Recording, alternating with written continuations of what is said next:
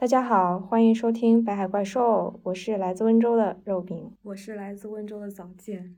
今天我们想来聊一聊你以为的温州 和我们以为的温州。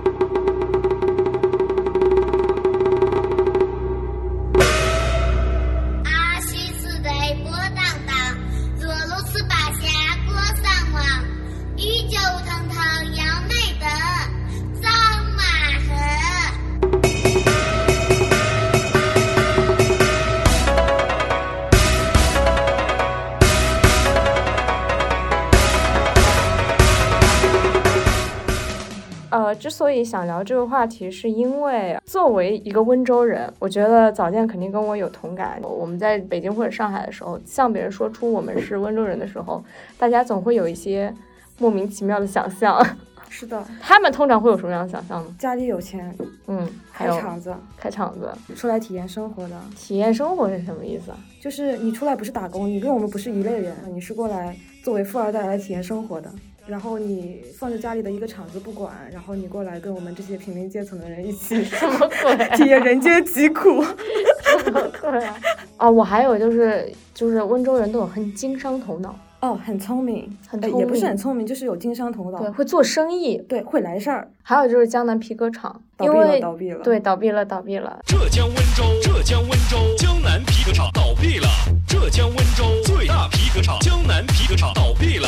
因为那首歌就是当时在网络上流行，有点火，嗯，但是也就是一阵，就跟那些什么老鼠爱大米差不多。但是它有点像成为了一个文化印象一样，就是一个 icon，一个标志一样。一说到你是温州人，大家就会特别来劲儿，就开始哼那首歌。但你觉得你们以为的这些温州是你心目中的那个温州吗？我觉得有些地方是对的，但是。有一些东西可能只是一种刻板印象或者是一种偏见。我觉得对于外地就是非温州人来说，会形成这样的刻板印象，或者说形成这样对温州的一个认知，一方面是来源于官方新闻媒体的一些报道，还有就是一些影视剧或者电影的呈现。就我记得。在二零一二年的时候，有一部电视剧，当时很火，叫《温州一家人》。然后它讲述的就是一个呃，改革开放初期，温州瑞安有一个叫做周万顺的男人，把年仅十三岁的女儿。当时是樱桃演的，把这个十三岁的女儿送到了意大利，因为在温州那个文化语境里就是重男轻女，所以女儿是可以被扔掉的。嗯，所以说找一个抚养负担，然后就把女儿扔到了意大利，然后自己就到温州去红了，然后就是一步一步变成了一个成成功的商人。他的儿子当时又叛逆，然后又走到了大西北，然后又开始创业。女儿呢是也是从洗碗工开始做起，然后又非常有。商业天赋又在意大利创业成功了，相当于他们这一家人都创业成功了。这个电视剧就塑造出了这个温州人非常会做生意的一个形象，就是商业非常成功的一个形象。二零零七年的时候，就有一部叫做《温州人在巴黎》，是唐国强演的一个电视剧，然后也是讲温州企业家的。二零一五年的时候，又出现了一个叫做《温州两家人》，郭涛演的一个电视剧，当然也是讲的一个，就是一个制衣，一个制鞋，都。是轻轻工业吧，轻纺织工业就是做的风生水起。就是我觉得有有关温州人的电视剧或者新闻，大部分都是做生意，或者做生意成功了，或者做生意失败了。这个可能是一个影视剧本里面体现出来的温州人的形象。我觉得他们可能还有一个对温州的刻板印象来源是，他们身边确实有一些温州的朋友或者同学，这部分人可能因为。已经是走出来，因为在外面，比如说能被他们看到的这部分温州人，可能已经是成功的商人了，已经有一定的财富和人脉的积累了。所以在他们认为这些温州人在外面做生意做得比较成功，那么可能所有的温州人都是非常有钱、非常做生意成功的人，就是因为身边的某一些样本，让他们形成对这整个群体的印象。小学的时候有一本教材叫做《话说温州》，要在思想品德课上去教的。嗯，虽然我们的思想品德课经常被冲成语文课，但是就是那本课本上确实也是这么写的。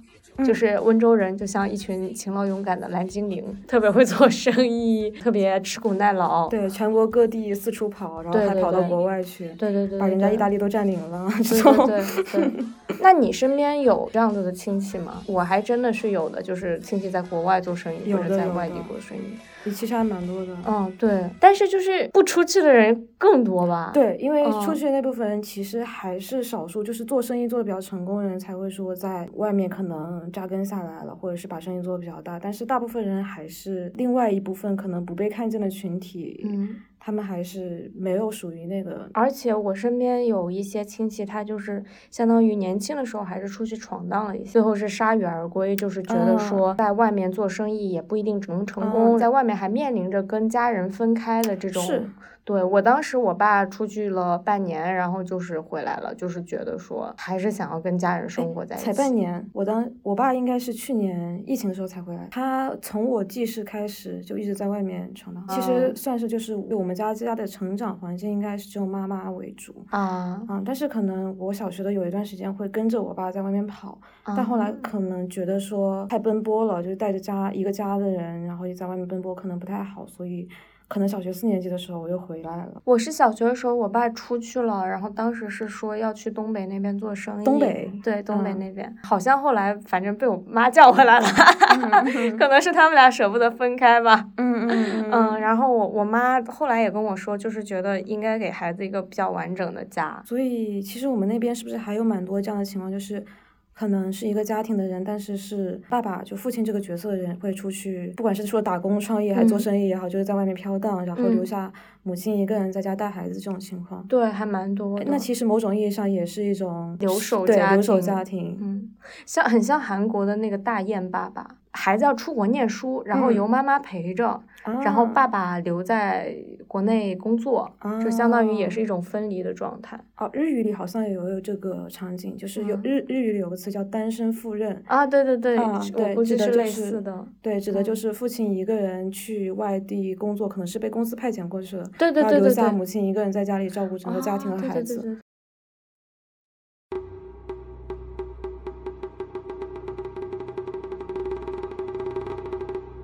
嗯，我遇到的一些说成功的商嗯人吧，他们会是比如说在一个地方生意做得很好，然后嗯，之后就会把孩子和家人全都接到那个地方过去去。对对对对对，但是就是年纪大了还是会回来。嗯，会吗？至少我遇到的比较安土重迁，就是觉啊得说我虽然在外地买了房子，但是我年老的时候嗯，还是要回来。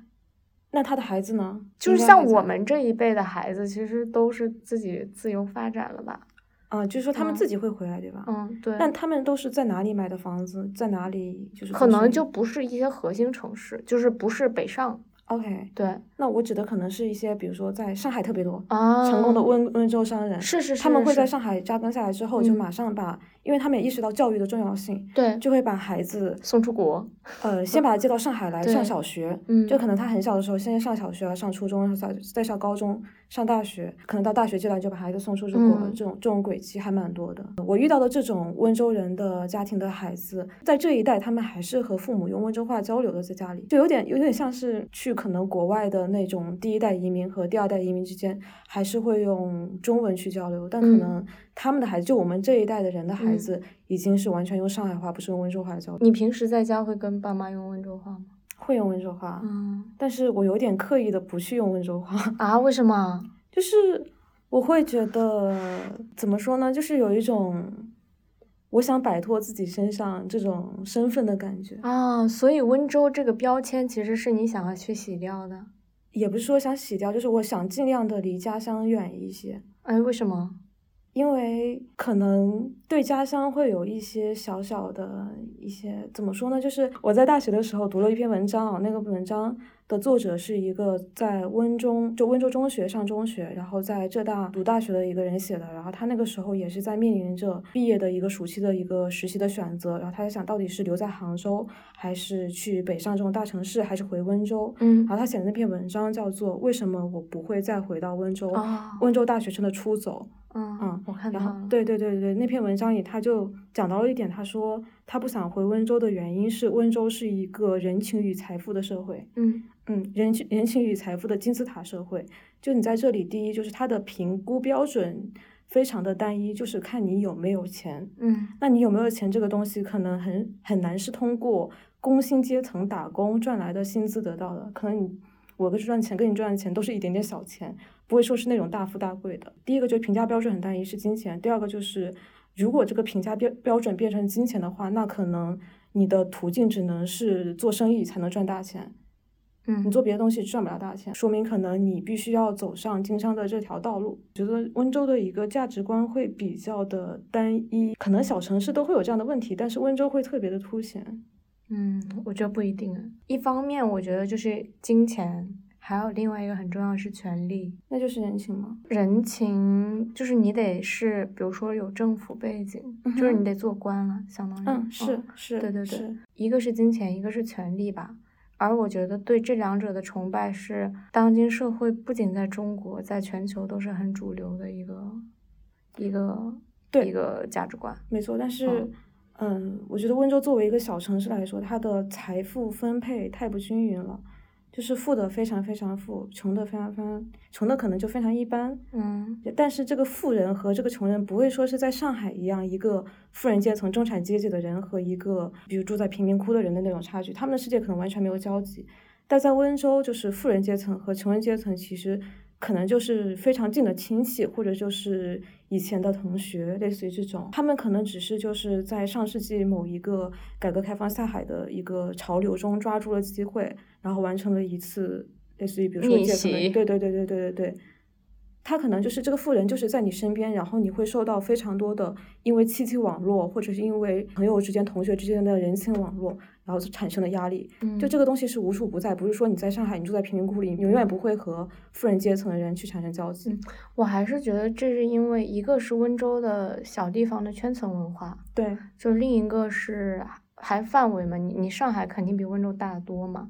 然后温州的圈层文化说起来又就是我觉得包括向彪在浙江村里也写过这个事情，你会非常在意你在亲戚或者在家族中的声誉和地位。没错，对，比如说家丑是绝对不能外扬的，就是嗯。你你在家里可以任何的去闹，但是你你的家里的事情你不不会去对外去说，嗯。然后你非常在意你的亲戚，你在你亲戚眼中的看法，嗯。或者说呃你在外人、你的村子里、你的镇上你的表名声怎么你的名声表现出什么样？嗯，所以说，这也是为什么温州人会特别看重一面些子面子，什么婚嫁的嗯仪式、嗯葬礼的丧葬的仪式，就嗯这些都是面子文化体现。就是说，你一定要呈现出来，你在你的圈子当中是体面的，对包括大家也会通过这个圈子去获取一些信息嗯、信息、资源资源和嗯个人、呃利益。你想要去政府单位工作，可能嗯。就是需要去找关系，比如说出了什么事故，嗯。可能你也要先找找局里有没有人可以去帮你去走后门处理这个事情。对，然后进学校也是这样子，嗯就是嗯嗯。呃进想要去进好的学校，肯定是要去有关系对，有关系。啊，还有医院，医院。对进医院，进医院，对，好的床位，好的好的医生，嗯。嗯但是后面说的这些，就是所有的关于你要去政府关系或医院关系这些需要资源，可能是每个地方都有的。但嗯温州得就是格外有的一个特征是说，他对人情的一个看重，他对面子的一个看重。这个究其原因是什么？是不是因为说？他们在一个向外流动的过程中，在做生意的过程中是非常需要这种细的连接，就是亲友圈的这种连接。嗯，所以名声在他们那边会非常重要，因为这关系到钱本质。就是你觉得这面子还是导向最后的利益？对，就是因嗯为之前看那个向标的浙交村，他提出了一个系的概念，然后他说他的很多访谈对象会告诉他说，他们的流动与亲友有紧密的关系，他们出去做生意是一个带一个出去，不是说我一下子轰隆隆一个家族的人出去，是先有一个人出去，然后发现人手不够了，然后他就在亲友里面去选择和他比较亲近的人一起出去，比较信的人出去，嗯。那可能这个被选中的人就是，嗯，将要改变他们整个就是家庭的命运，可能就会有一个致富的机会。那这个人为什么被选中？就是因为他可能前面几十年自在村子里，在乡乡村里面营造出来的一些威望也好，名声也好，就是一些嗯信任感也好，然后包括就是做生意之间非常需要借钱，因为需要这嗯种原始的类似于资本这种东西。那我为什么要借给你钱？可能就是你在大家的心目中是一个比较正直诚实的人，不是那种比如说流里流气的人这种。嗯，温州的民间借贷好像非常的发达。嗯嗯嗯，把钱借给别人，然后相当于高利贷吧，你去要一个比较高的一个利息，对，就写一张。就是欠条条就好了，根本就没有走任何的法律程序。是的，是的，对，这是借贷双方可能嗯是认识的，嗯，对，可能是朋友才会借的，所以说也是依靠着一定的就是人情关系，对，但是也会出现就是这种家里真的借不上，真的嗯还不上了，然后这嗯个字条也就算算算了，也就这样子。对我之前看那个《这样村》里面也有描写过这一段，就是有个人借了钱，跟他亲戚借了钱，结果还不起，嗯然后那个亲戚就很生气，带着人过去打他，嗯，然后两个帮派的人就是，嗯，可能这一方叫了一帮的人，另一方嗯叫了一帮人，然后就打起来了。嗯打起来之后，嗯，借出去钱的那个人，他说我其实并不是想要打这个人，嗯我并不是把我并不是想把他揍一顿解气，而是为了通过打这一架给村子里人们看，嗯让他的名声臭掉，嗯这样以后再也不会有人借他钱了。他觉得这嗯个事情是比。打他更重要，搞臭嗯他的名声会比嗯打他比拿到钱更重要对比拿到钱也更重要。是的，但是我觉得，就是温州人为什么民间借贷这么发达，其实还真的是就是文化程度低，以及那个银行体系是很不发达，大家不会去银行借钱，而是觉嗯得说我亲人之间借钱很方便，感觉信任吧，有信任。嗯嗯对，包括可能会把自己的钱给其他人去做，就是更值得信赖的人去做投资，然后而不是说去存到存到银行里去。我们俩也讨论过，就是温州人为什么要出去做生意这件事情，就是因为温州它自己的文化资源和土地资源、第一产业的资源都是很匮乏的，所以说就是一个一毛不拔的地方。就是温州人太穷了，就是被逼无奈才得要出去了。就三面环山，一面环水，对然后你看过去全都是一片一片的山，你不知道在这山里面能做什么事情。就是虽然这样说不好，但是大城市的人，就是你生在大城市里的人，真的就是躺赢。啊 没错，是这样的，你不用去关心家里为什么，就什么时候嗯上海哪里修一条高铁，嗯你不用去关心这个事嗯情，因为你知道政府会把你这个事情稳稳当当的做好，你只要去享受这个基建服务就好了，你不会想着说我还要动头脑，我要去民间的集资，然后怎么去造这个事情。对，而且包括就是你也不用想着要如何在上海和北京买一栋房子，对对对对，但是温州人确实他们会想要非常努力的去炒房，其实嗯是他们想要去努力去积累财富和获得更好的物质生活条件的一个、嗯一个表现吧。不过还有一个就是温州人，他其实非常喜欢做一些集体集资的事情，比如说像是修建一条铁路，或者是集体的去捐建一个庙宇。嗯不知道你们那边有没有捐建庙宇的行为？就是会有很多有一个呃，祠比如说堂对祠堂建起来，而且祠堂前面会有个碑。碑上面会刻了那种捐赠人的名字和捐赠金额，对对对金额高的在上面，然后金额低的在下面。一千、两对千、一百、对对对两百的对对几万都会写字那种。对，啊，对，然后公园也是，对对对公园里一个对亭子。对，然后一定上面会有呃各种捐捐助人的姓名。对对对对对。然后我看那个向标的那个《浙江村里的书》里面对这个解读是，人们在传统社区中积极的去修建这些，前提是说他想通过这个事情来获得一种集体感，我是这嗯个地方的人，是这一大个群里的人的一份子。然后潜意识潜意识中的目的是说，我要通过一个公共视野与这个地方更紧密的联系在一起。我感觉老一辈的温州人是对温州这个地方有很强的认同感的、归属感的一个状态。就比如说，他们会觉得温州人就应该嫁温州人，温州人就应该与温州人结婚。对，这是一个表现，但是他们嗯为什么对这个地方的归属感那么强？我先来讲讲我妈对为什么应该跟本地人结婚的理由吧。好，她说，第一个就是语言习惯，对，对，就是我们温州方言堪称这个鸟语对鸟语嘛，就是大家都嗯听不懂，所以说你要是跟一个外地人结婚，你们的沟通会变得很困难，包括这个外地人跟家里人的沟通也会变得很困难。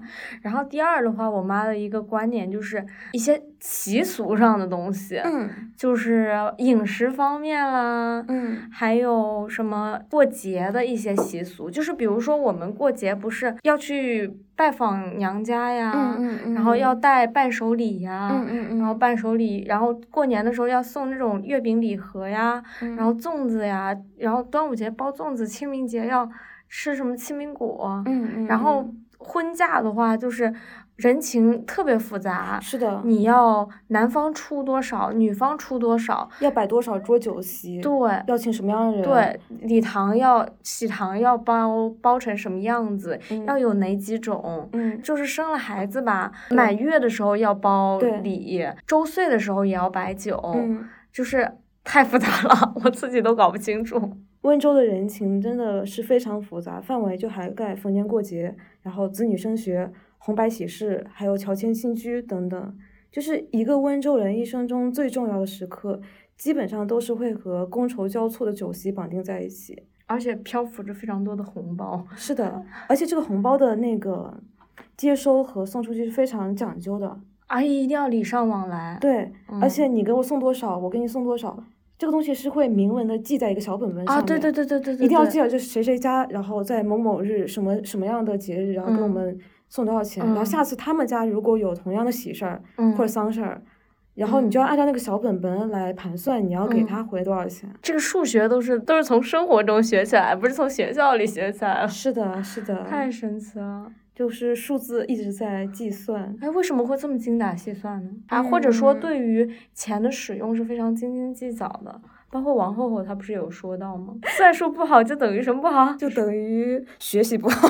哦，算术不好对是 对，王后是我们豆瓣上的一个友邻，嗯然后他是爸爸是一个网安徽人红吧对，一个网红，呃，不能说我们的友邻，长得好像是 我们的朋一样。友对，对他他是那个爸爸是安徽人，然后他妈妈是浙江人，但他从小在北京长大，嗯所以他整个对温州的一个观察视角都是以第三视角的观察来看他妈妈作为一个浙江人，嗯身上种种的一些奇形怪状的行为。回到刚才的问题啊，就是温州人为什么对金钱这方面如此的斤斤计较？嗯我觉得是因为温州人大部分是做生意为主，你做嗯生意就是一个计算题，嗯就他本质上可能做生意就是跟钱打交道，嗯嗯，这个事情呢本身就会更敏感一些。第二个就是还是回到最开始的那句话，就是温州是一个呃人情和财富的金字塔，嗯那就意味着人情和财富是紧紧绑定在一起的。嗯我没法通过其他渠道来表示出我们之间的一个关系的疏近，嗯呃疏远程度。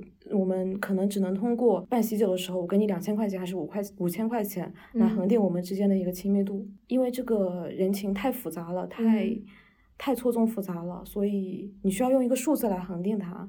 那这个数字可能就是金钱。像这么说的话，那那难道温州真的是一个被金钱所统治的社会吗？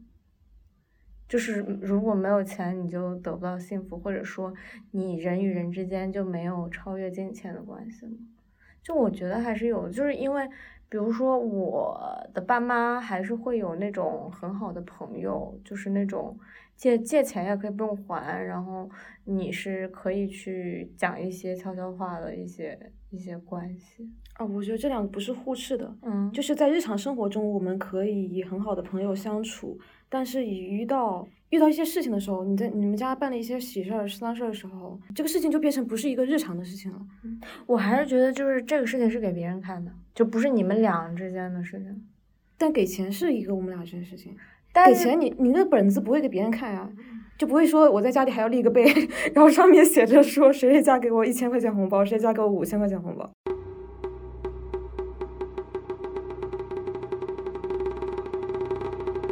所以你你说你想就是洗洗掉身上的温 州性，就是嗯嗯嗯，我倒不是说洗掉身上的温州性，而是想我想想要和这个家嗯乡拉开一些距嗯离，因为我想嗯要去到更大更远的地嗯方。嗯如果家乡一直有一个东西在牵绊着我，可能就让我产生留恋之后，我就不会飞得那么远。嗯嗯但其实我也想去，嗯，如果我对家乡没有那么多的一些留恋的话，我会更狠心一点，更走得更远一点，嗯嗯，可能是这个样子吧。嗯，明白。嗯我觉得像我们这一代人，我不知道你你的同学他们回家乡的多，还是留在大城市的多回家乡的多。啊？真的，嗯，嗯，你呢？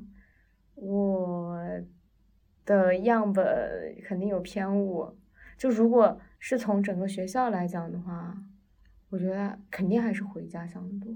就是我我的我身边的就是比较亲近、比较认识的同学，都是受过比较高的良好教育的。我觉得首先得讲一下背景，就是你们嗯当年那个班里面出了十几个清华北大的是吗？对，二十二十五个，你们多少个人？二十五。我们五，十个人，有一半人上清华北大。因为我们是当算相当于是我们那个县嗯，市最县级市最好的高高中之一，你不用谦小虚，建在另一所 最好的高中之你一不。用谦虚，我觉得现在已经堕落了。嗯，对对，好吧，那就是我们那那是一所超级中学，有点类似于衡水的一个教育嗯模式。然后我嗯又是在最好的班，嗯然后相当于我们那个班五十多一点个人，然后有一半都去了清华北大，对，然后另外有十几个人去了浙大，嗯还有去复旦的，嗯嗯，去复旦交大的。嗯嗯，确实是在这个情况下，大家留在其他城市的对对对，可能性会比较高，而嗯且很多人甚至现在都还没有完成学业，就是在读硕士或者嗯博士。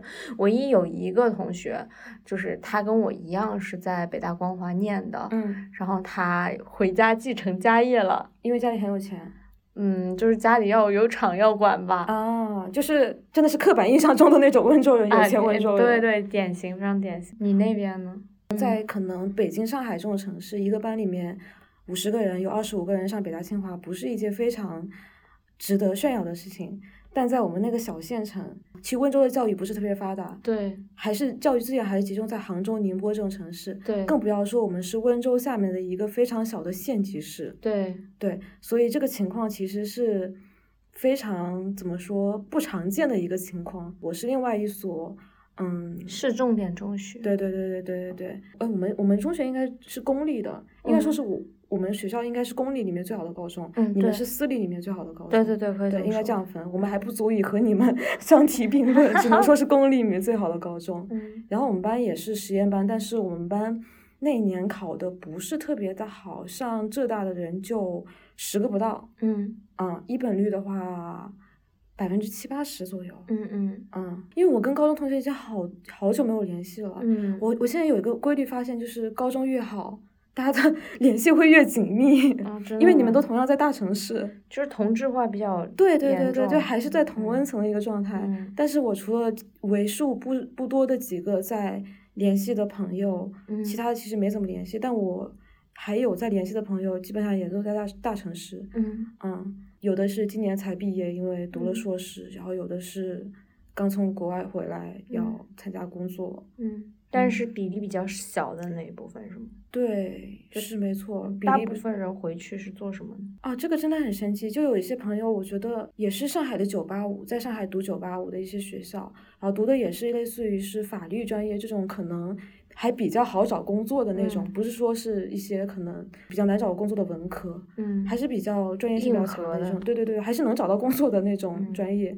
但他们在毕业之后选择了回乐清的一个可能什么邮政局，嗯然后当一个公务员。哦，这种对，然后还有一些在杭州读书的，嗯，可能不是浙大，你知道，就是我们浙江人可能考不上浙大就会去浙工大，嗯嗯 对，对对对，然后一些浙工大学校毕业的女生，嗯，很多回杭州了，嗯，嗯还留在杭州，嗯，然后一小部分也回温州结婚生子这样。结婚生子 is a point。我发现我们父母这一辈其实非常笃信铁饭碗这件事情，以及就是觉得说你应该去当一个公务员或者老师。我觉得就是有一个段子，不是说在父母的眼里只有三种职业嘛，公务员、老师、医生，啊，但是在温州人眼里还有第四项，就是做生意。啊啊，嗯，就是我我见过我们那边可能我的一些堂叔、呃堂哥、堂姐、表表弟、表姐这种这种亲亲属，他们可能也没有考上一些比较好的高中，也没有考上特别好的大学。就是你知道是有一部分人是这样子的，确实有很大一部分人他们是没有走出去的。嗯，对对对对，就是你看一下你的小学同学，对对对对，你的小学同学可能或者是初中同学，或是嗯你的那种表姐、表哥、表弟、表妹，嗯，其实大部分人是没有走出去啊，就是读大学也没有走出浙江。对，甚至可能读的也不是大学，是大专这对对对对对对对对，这样人其实大部分的。然后他们的出路可能，他们也不会去打工，不会。他们会在家里办个厂。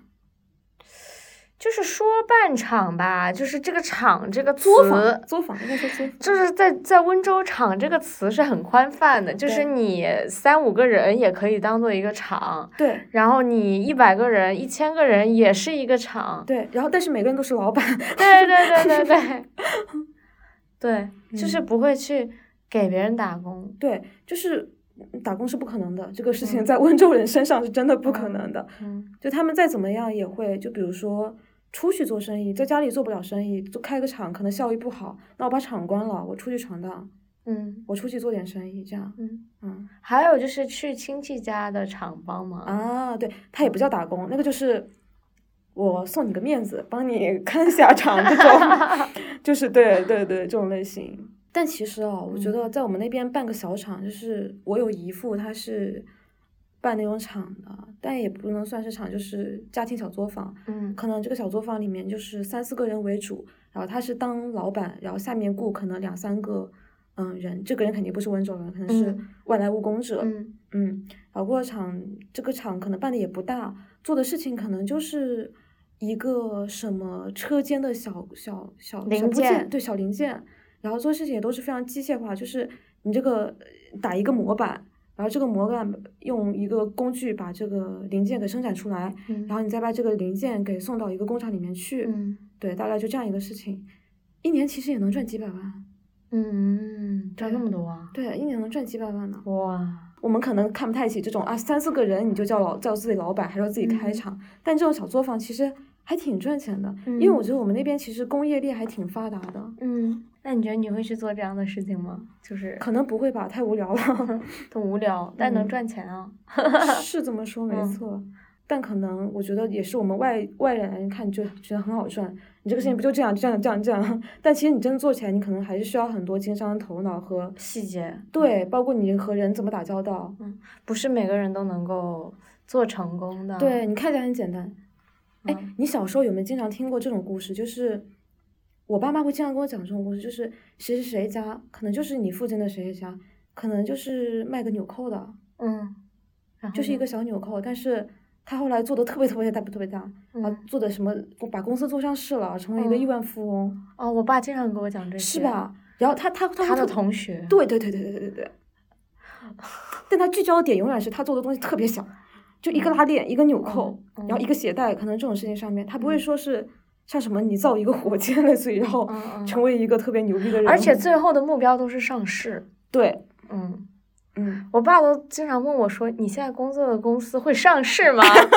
然后我就说呃：“不是所有的公司都需要上市的，是的但是在温州人眼中，就是上市就是意味着成功。就你不上市，你不是算是个公司。就是包括可能相亲的时候就会说：‘哎呀，这个这个这个男生家的是 家里的公司上市了’，就会这样子去强调，对太搞笑了。成为一个条件，家里的作坊是否上市这种。对对对对对，身边真的有朋友就是也是回去当了公务员，然后他家里其实是有钱的，对所以不需要你去养家。对，所以当公务员你你其实就是一个对，就是你找个事儿干。你每个月到手工资就七八千，对，爸妈给买了一辆奔驰，然后每天、奔驰的跑车，哦，每天开着那个跑车啊，上班，可多这种案例了。我高中同学也是，啊房车装修好了，对，然后就可以结婚了。对 对啊对，啊，就好多这种例子。啊，就他赚个五六千，但是他开的是可能就嗯七八十万的车。嗯，就是你的生活在那个小城市，就是稍微可以小康，你是很安逸常可以自。自足的。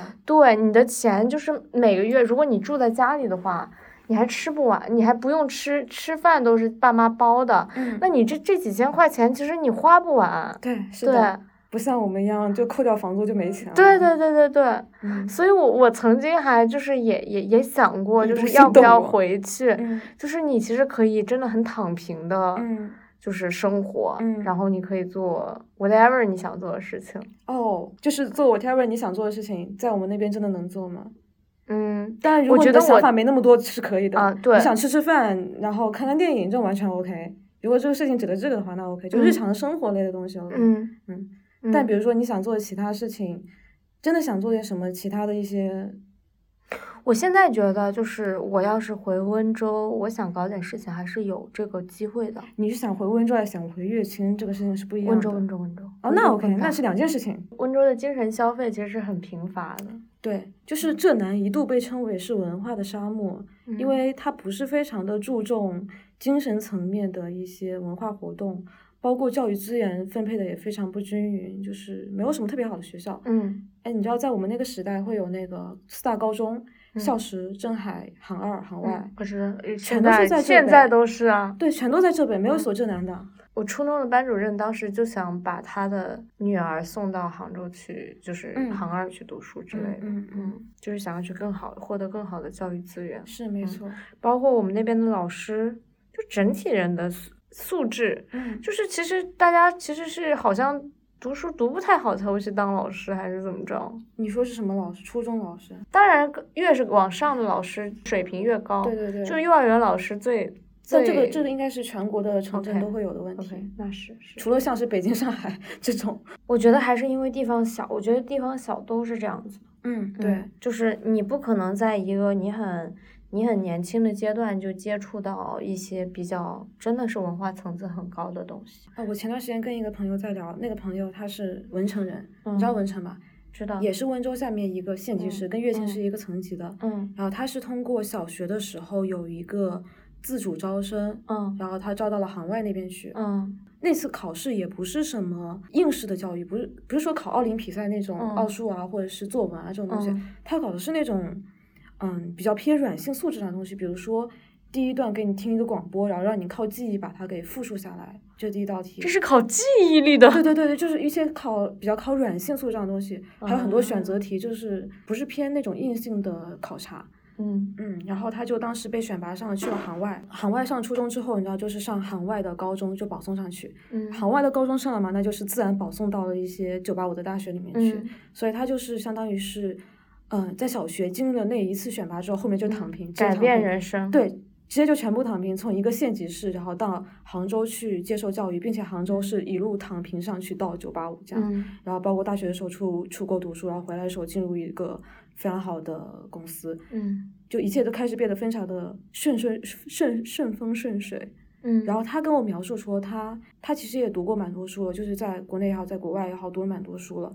但跟我描述说，对他影响最大的还是初中的行外老师。嗯嗯，初中的行外老师可能他语文课上从来不会教那种教条式的东西，嗯他会放一些很老的电影，然后通过电影来跟你传达一些美学上的东西。嗯他觉得在那那个年龄段接受到这种教育是非常难能可贵的一件事情。嗯然后他们的老师好像也都是，嗯，就学历非常高，嗯就不是那种什么我们可能我们的初中里面的老师就可能是嗯温州师范读出来的那种，嗯他们可能只有北师或者是北大，类似于这种学校。嗯嗯，所以感觉还是挺不一样的，就感觉明显感觉到说是我们这边的教育和杭州那边的教育的嗯区别。嗯，就是就是老师的水平高低就就其实很大程度上左右着学生能够接触到什么样的文化资源，嗯，就是。文化内容。嗯像我们初中当时看最多是百家讲坛，嗯还有那些什么苏轼的纪录片。啊，但是那个时候好像还看过一些莫名其妙的电影，什么什么小鞋子啊、三傻大闹宝莱坞，啊，都是那种看着图着乐的。啊就是虽然小鞋子也是一部很好的电影，我当时觉得特别无聊，是讲嗯什么呀？叙事这么冗长，就是没有人会把这个电影的深度再往下挖掘。再往下挖掘哦我觉得我们那个来给你看。我们那个年龄其实也不足以说自己能去挖掘这些东西。得有人告诉你，对，得有人和你一起去挖，这个人肯定是你的老师。，对，嗯，嗯，或者家长，家长就真的没这个能力了。对。嗯哎，我也想起来，就是我们初中其实每周末都有那种周末影院，但这个事情真的就是大家图个乐，看完就看完了，天是一种消遣活动，不是一种文学上的探索。嗯我们要不要讲一下婚恋这一点？我觉得挺有趣的。作为我们两个女生，嗯，就是可能都面临的一个来自家庭的催婚，因为之前还有个说法，就是说温州的女孩就像圣诞树，过不了啊二十、对，是的，没。错，就是你，你超过二十五之后，就会开始逐步掉价。对。嗯，然后我正好上个月过完了二十五岁生日，我觉得我就是那棵 圣诞树。哪有？所以你爸妈有在某种程度上的，push 吗？嗯嗯，其实没有。嗯，然后我觉得这个东西主要是经济权，真的。啊，你完全经济独立了，然后在外面又是过得比较好，而且我逢年过节就给我爸爸妈妈打点钱，啊，他们乐得很开心。然后我觉得这个事情一旦有了经济权之后，你的话语权就很大。他们一旦在微信上跟我聊，很少跟我聊，但我妈会有时候试探性的问一句：“真的分了吗？” 类似这种，他还沉浸在对我前男友的一个怀缅怀中。对对对对对对。然后我说：“真的，不要再问了。”然后他说：“好的，不问了，我就是问问。”嗯这种，然后过年回家的时候，偶尔会提一下，我就会马上的不爽，然后他们就会不会再问了。嗯，那有给你推什么相亲的？有，他们知道我看不上温州的男孩子，然后嗯就神神秘秘的去托那种亲戚跟我讲说，在上海黄浦区有个公务员也是温州人，什么家里挺有钱的，上海几套房几套房，嗯，然后。呃不，他首先问我你住哪儿，然后我说我住长宁区，嗯，他们不知道长宁区在哪嘛，对没概念的，对，没概念。他说离静安寺什么几站几站地铁，哦，原来是我按照对这样，对对对对对对，远性我就我就我就以为他们要来静安寺玩嘛，嗯我就说四五站吧。他说哦，那边有个男孩子，我跟你讲什么什么什么什么，就马上会转到这种话题。对，静安寺的男孩子不错啊。还，你会有催婚吗？嗯，没有没有没有，你是为什么没有催婚？我还小啊，我没毕业。哦，对你没毕业还，就嗯毕业是一个非常神奇、神奇的时间节点，就是妈爸爸妈都希望你毕业前不不要谈恋爱。对，一毕业马上结婚抱娃。对对对对对对对，就一旦结婚会非常迅速的想要孩子。对，没错，，是是你的父母想要你生孩子，不是不是你自己想要孩子。对对对，对于我们受教育程度的孩子，都已经不太会着急，会稍微开明一点。而且这取决于你到底是在乐清还是在上海。嗯，对，如嗯果在在本地的话，就会马上对对对安排各因为种相亲，因为其实就是父母在给你买一辆奔驰车，嗯，对？吧？那你总得回报父母点什么吧？嗯，对吧就是你用结你婚其实有这个责任的，对，就为什么人家平白无故，给你买车呀？对，就就因为是你父母吗？对吧？难道不可以吗？他们是我爸妈。就是就说父母给了你一定东西的时候，你其实也是需要需要回馈一些东西在的。嗯就我觉得没有什么无条件的爱，可能比较少吧。嗯，或者这个东西其实是有一种责任在里面的。嗯就既然父母给了你一定的物质的支持，那你是不是应该回报父母一些东西？嗯嗯，对。然后我觉得比较神奇的是一点，温州人只嫁温州人这个传统。嗯就我之前看到豆瓣的帖子里面有吐槽说，嫁一个温州人到底有多难？问号。然后底下的人回答说，之你是外地人是吗？嗯，他就是他是一个外地人是吗？对他是在跟温州人谈恋爱，谈的非嗯常的挫败，然后他在豆瓣发了这个帖子，然后底下的高赞回复说，之前跟温州男生谈过恋爱，然后发现嫁给温州人比嫁给皇室还难。啊，对，为什么呢？就他们可能去了男方的家里，第一发现语言完全不通，嗯第二发现可能温州家庭对于外来者的排斥会比较强一些。嗯嗯，我觉得这个原因其实有一点也可以回溯到向标的那个浙江村里面去，就是婚恋其实并不是说两个孩子结婚的事情，而是两个家庭结合的事情。对，而这个家庭结合和外乡有一点不同的是，它的结合更多的带着一种，呃，把生意做得更更大的资源上的互对换，对对对，扩大你的亲友圈，然后把这个生意做得更大的一个目的。就你整个家族因此而就 add on 一些 value，对这该怎么说呢？就是你像一开公司似的。就是你你要你要扩张，你要收购一些资产，对你你要 merge 了，然后你你要去有一些发生一就是什么收购，嗯你要发生一些协同效应，要发生一些 synergy，才能给这个公司带来以后更长远的价值。对，，没错。嗯然后这个事情往往有时候是发生在一些，比如说大城市，就很像那种偶像剧里的情节，就是开大公司的人，嗯嗯然后两个集团的那种结合，少爷和什么 和那个什么大小姐，对对对嗯对对对。但在温州，即使你生意没有做的那么大，嗯也会有这种非常明显的嗯这种想要通过嗯联亲，然后嗯。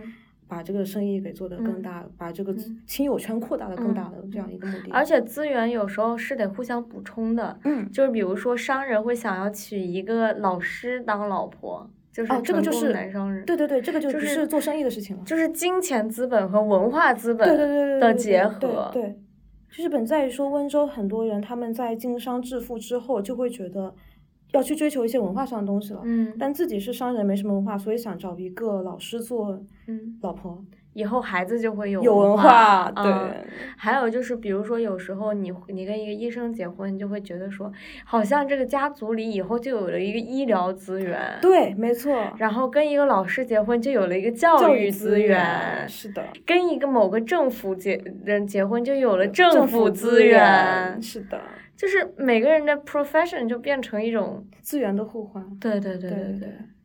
而且我不知道你有没有观察到，就是现在感觉温州非常明显的重男轻女，就就啊一直有、一直有重男轻女，但现在导致的结果是在温州现存的一些青年里面，男青年的比例远远大于女青年，嗯所以催生了一种非常繁荣的行业，叫做媒婆。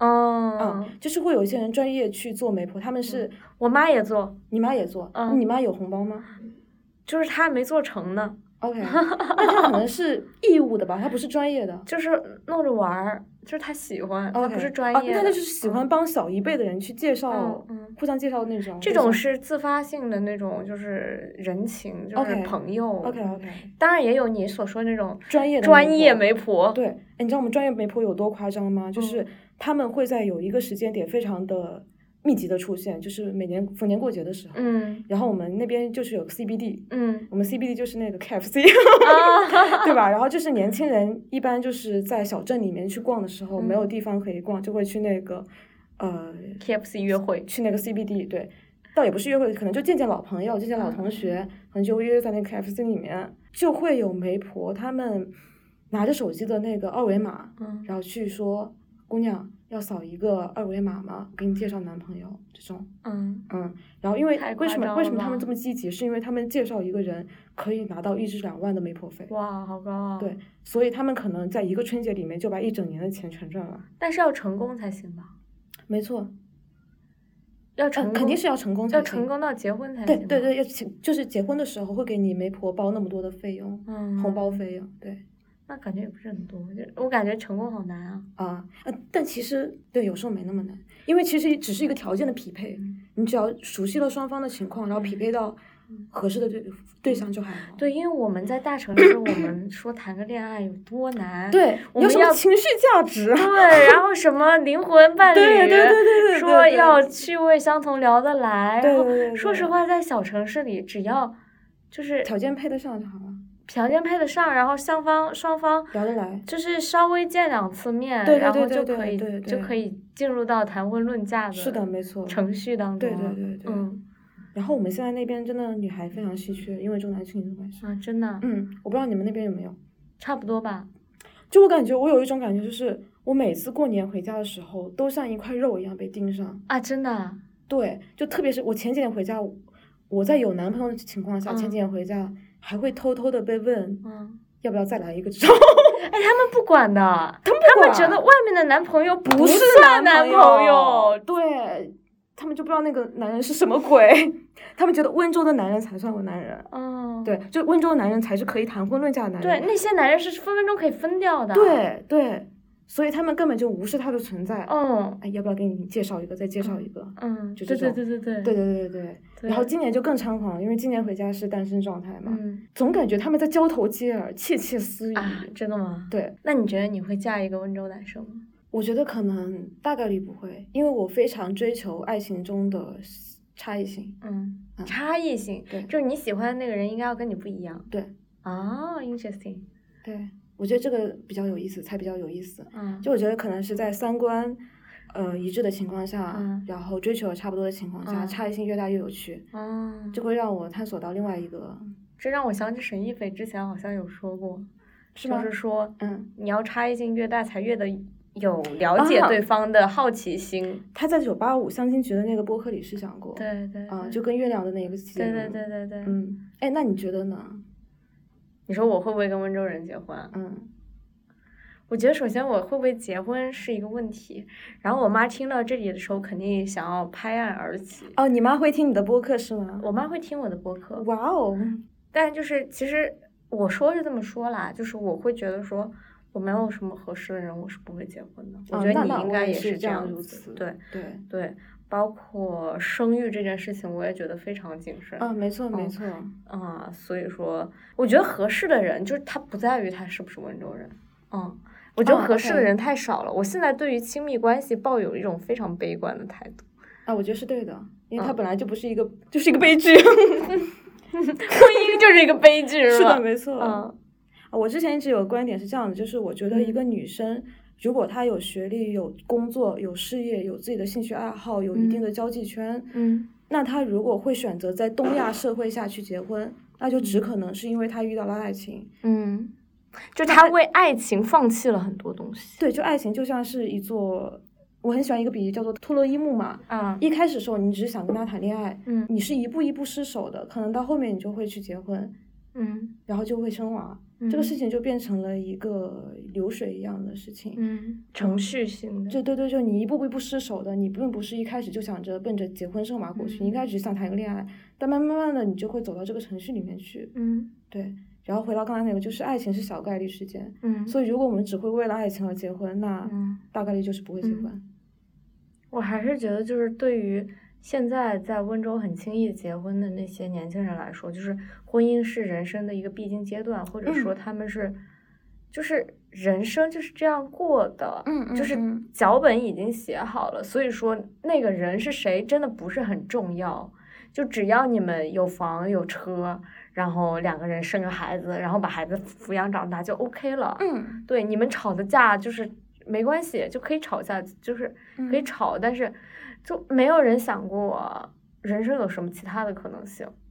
就人生像是一个范式，走到什么样的对对对对对地步方你就做嗯什么事情。嗯，嗯，对，嗯，所以我觉得这也是为什么就是你是不愿意再对，我不愿意回去的原因。在在被束缚在那个范式里了。是的，嗯啊，所以有一点啊，就是我觉得还蛮有趣的，就之前跟你聊过这个事情，但我没有问出来的一句话。嗯，你问，嗯，就是当时我们聊到说，嗯，聊到说什么事情，然后你说你想去爬山，还不知道你说你喜欢爬山这一个事情，你想亲近大自然，嗯然后我就问你说，我说，哎，那你难道因为温州是三面环山一个地嗯方，所以你为什么从小成长在这个环境还想要这样？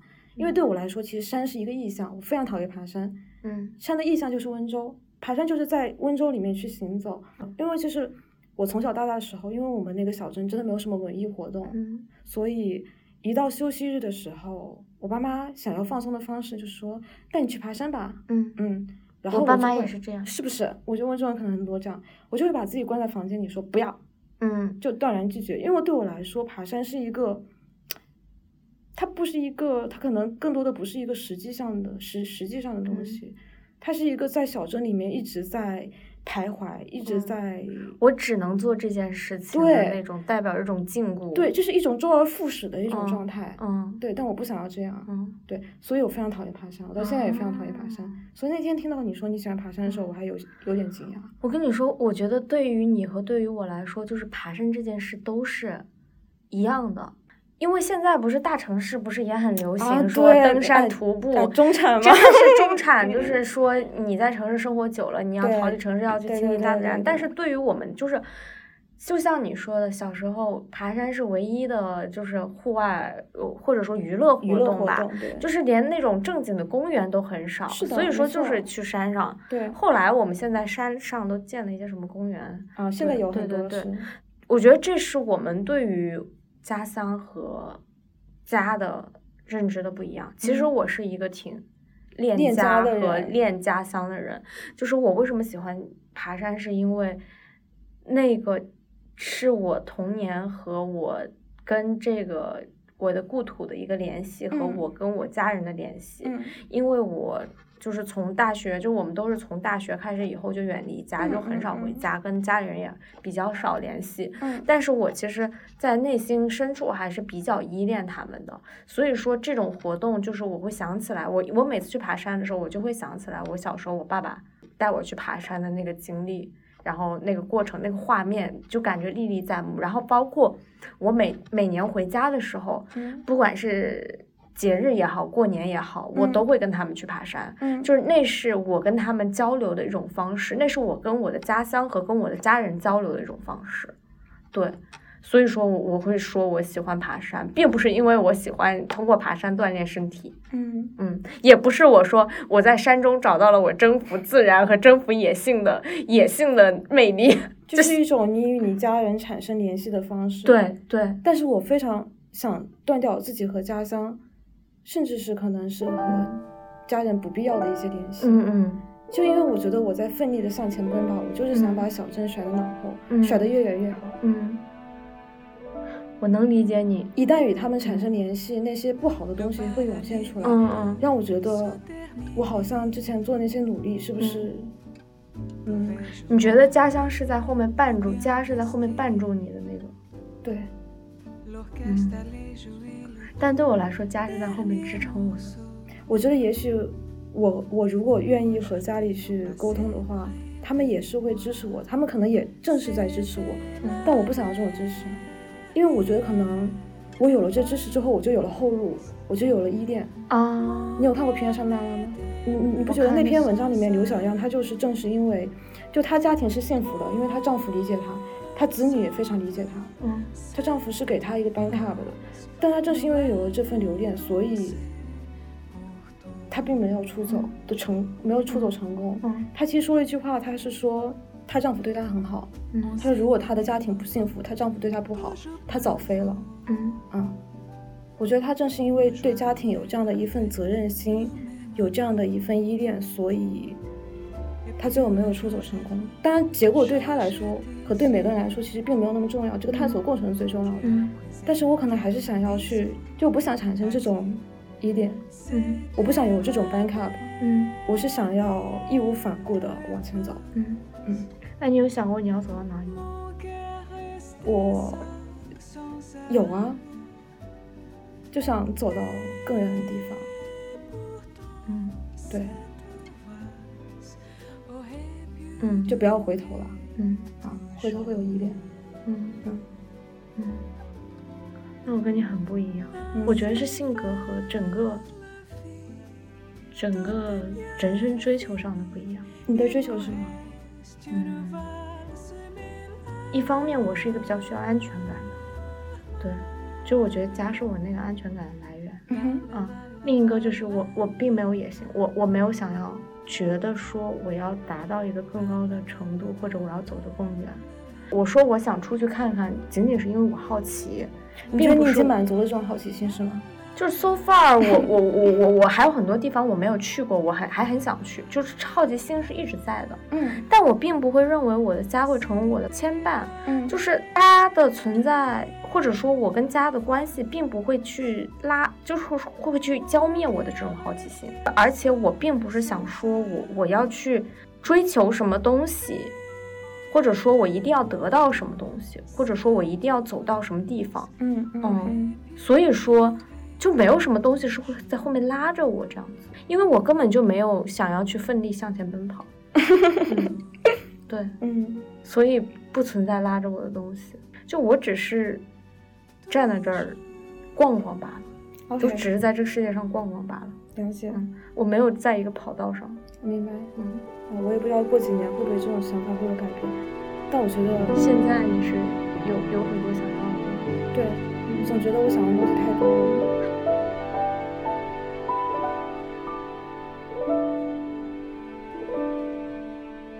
我能体感受，我能理解，也能体会到你你现在是有，嗯，很多想要的东西，对对对，但我在反思这样的状态是不太好，至少他目前没有给你带来什么问题，对吧？他让我会觉得，我觉得自己会有一些好奇、好胜心太强，功利心太强。就这是不好的东西吗？对，这是不好的东西。你为什么觉得这是不好的？我会觉得，如果有一天失败了，那我会不会特别不能接受？就是我，我是不是不允许自己躺平？我不允许自己做一条咸鱼。我为什么不允许这样子这样的自己存在？就这种困惑会干扰，干扰你专注做目前的事情。我有时候会很纠结，嗯我又想要这个，又想要那个，嗯就会让我觉得，因为有时候你不能同时得到很多东西。嗯你在拥有一些东西，放弃掉另外一些东西的时候，你就会变得非常的纠结。对嗯，很不干脆，很不爽朗，就是好像你知道自己想要什么，但因为你想要的东西太多了，你不能同时得到那么多东西，所以就变成了你不知道自己想要什么。那你得看看你自己最想要什么。对，但是我全都想要，但这个就是问题所在。就是人的贪心是，对，这就是问题所在。嗯，嗯，对，是需要去克服的。对，但我不知道该怎么克服，这也是我现在比较大的困惑。嗯我如何能够去舍弃掉一些我自己的一些欲望？Et